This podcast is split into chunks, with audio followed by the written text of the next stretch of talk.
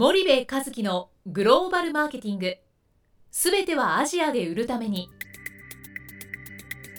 ポッドキャスト森部和樹のグローバルマーケティング。すべてはアジアで売るためには過去10年間で1000社以上の海外展開の支援を行った森部和樹がグローバルマーケティングを分かりやすく解説します。グローバルマーケティングとは世界のニーズに応えて利益を上げること。アジアで売るためにはものづくりプラスグローバルマーケティングを武器とした戦略を持たなければなりません。日本には素晴らしい企業が多く存在します。その企業とともにアジア市場を目指したい。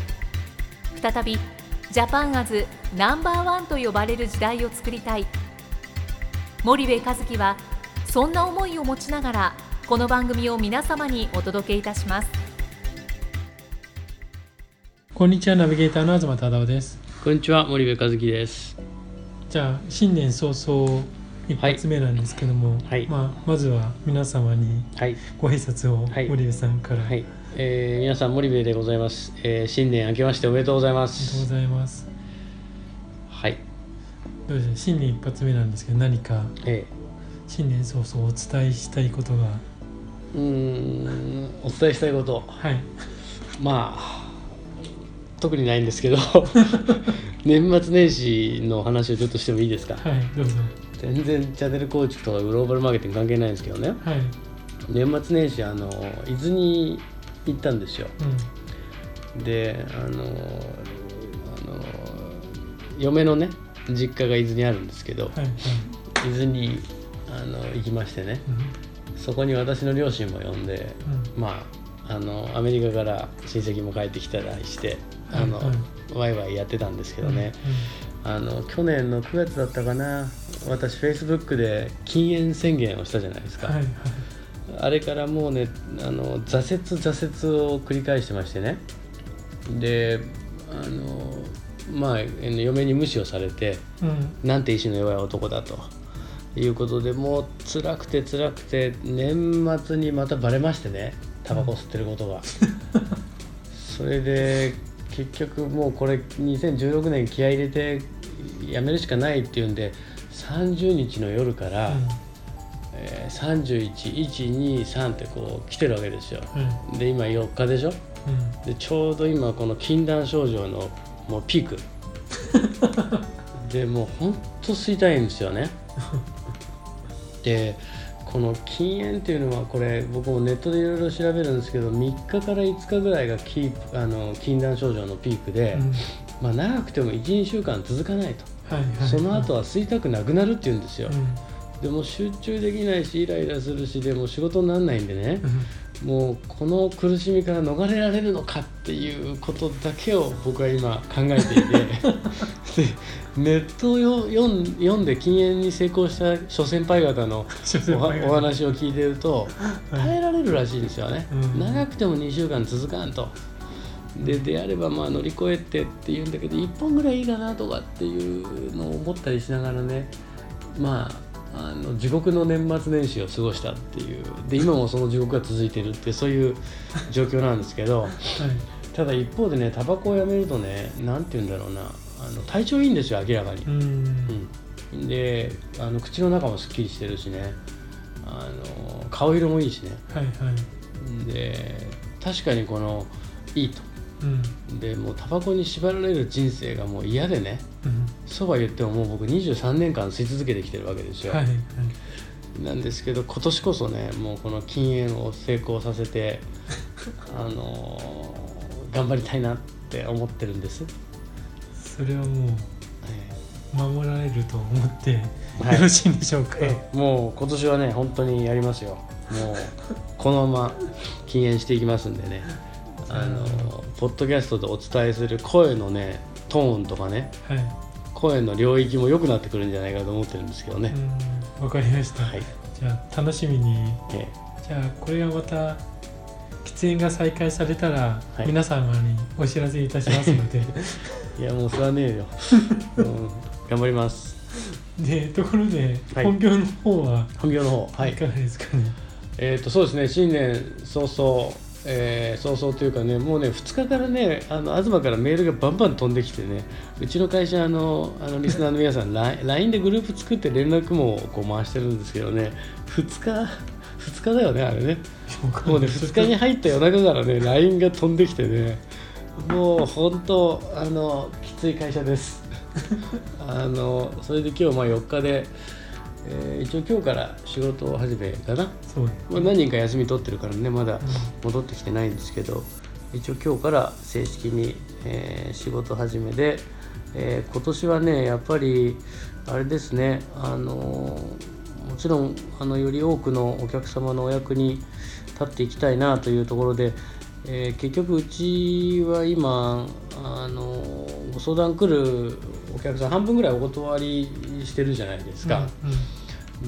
でやっぱりクオリティ担保できないっていうことがまああの良くないので、うん。あのなんて言うんでしょう。も持てる数とかね、あにも限界がまああるわけなんですけどその領域をまあ一つ増やしていかないといけないよねってより多くのお客様のお役に立ちたいねっていうことが一つと、はい。あともう一つはやっぱりそのチャンネル戦略とか参入戦略とかグローバルマーケティング戦略っていうその戦略のお仕事がまああの今どれぐらいですかね78割ぐらいですかね。うんうんうんからやっぱりそのチャンネル作りっていうところにお客様のステージがまだ行っていないのでそこの仕事がまああの少ないですよね、うん。少ないというのはうんその残りの23割ですという中でやっぱりお客様のステージをチャンネル作りの方向に、えー上げていく、うん。まあ、いろんなその社内の事情もあるんでしょうけどもそれを加味しても我々がやっぱりそこにリードしていくっていうことを今年はあのしっかりやっていきたいなっていうふうには、はい。あの考えてるんです。うん。なんであのそんなことをやっていけたらなというふうには思っているのが一つですよね。うん。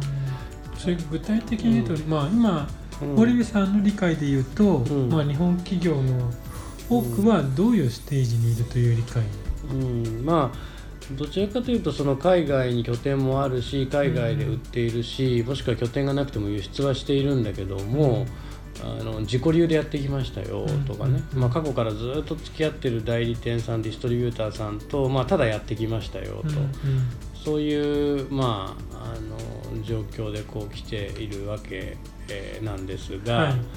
あのそこをこうやっぱり今のまんまじゃダメだっていうこともお客さんも気づいていて、うんうん。グローバルマーケティングをもう一回見直したいからグローバルマーケティングを整理したい、うんグローバルマーケティング戦略作りたいっていうお客さんがまあ一つですよね。うんうん。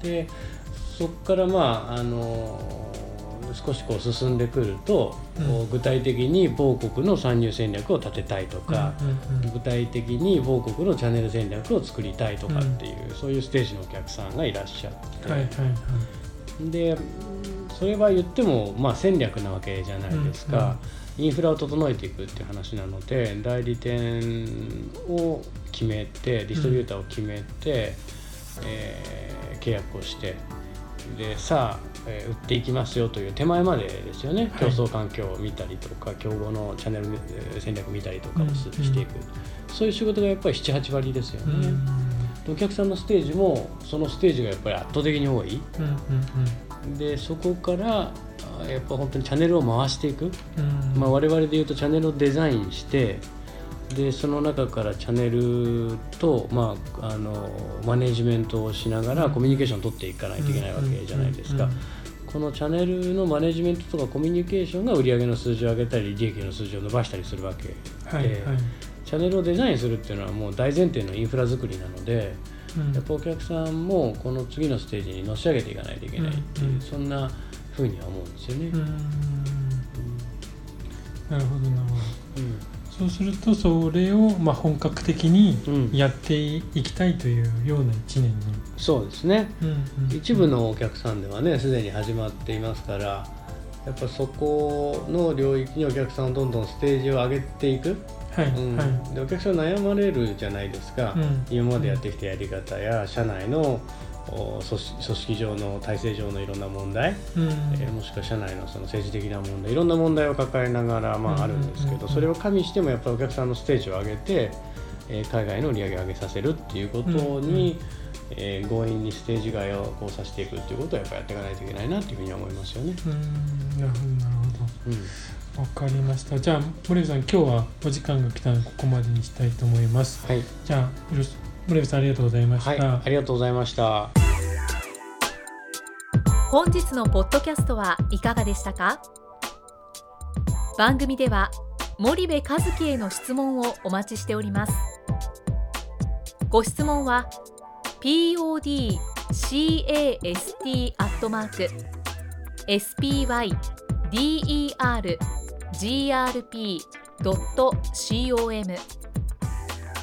ポッドキャストアットマークスパイダー grp.com までお申し込みください。たくさんのご質問をお待ちしております。それではまた次回お目にかかりましょう。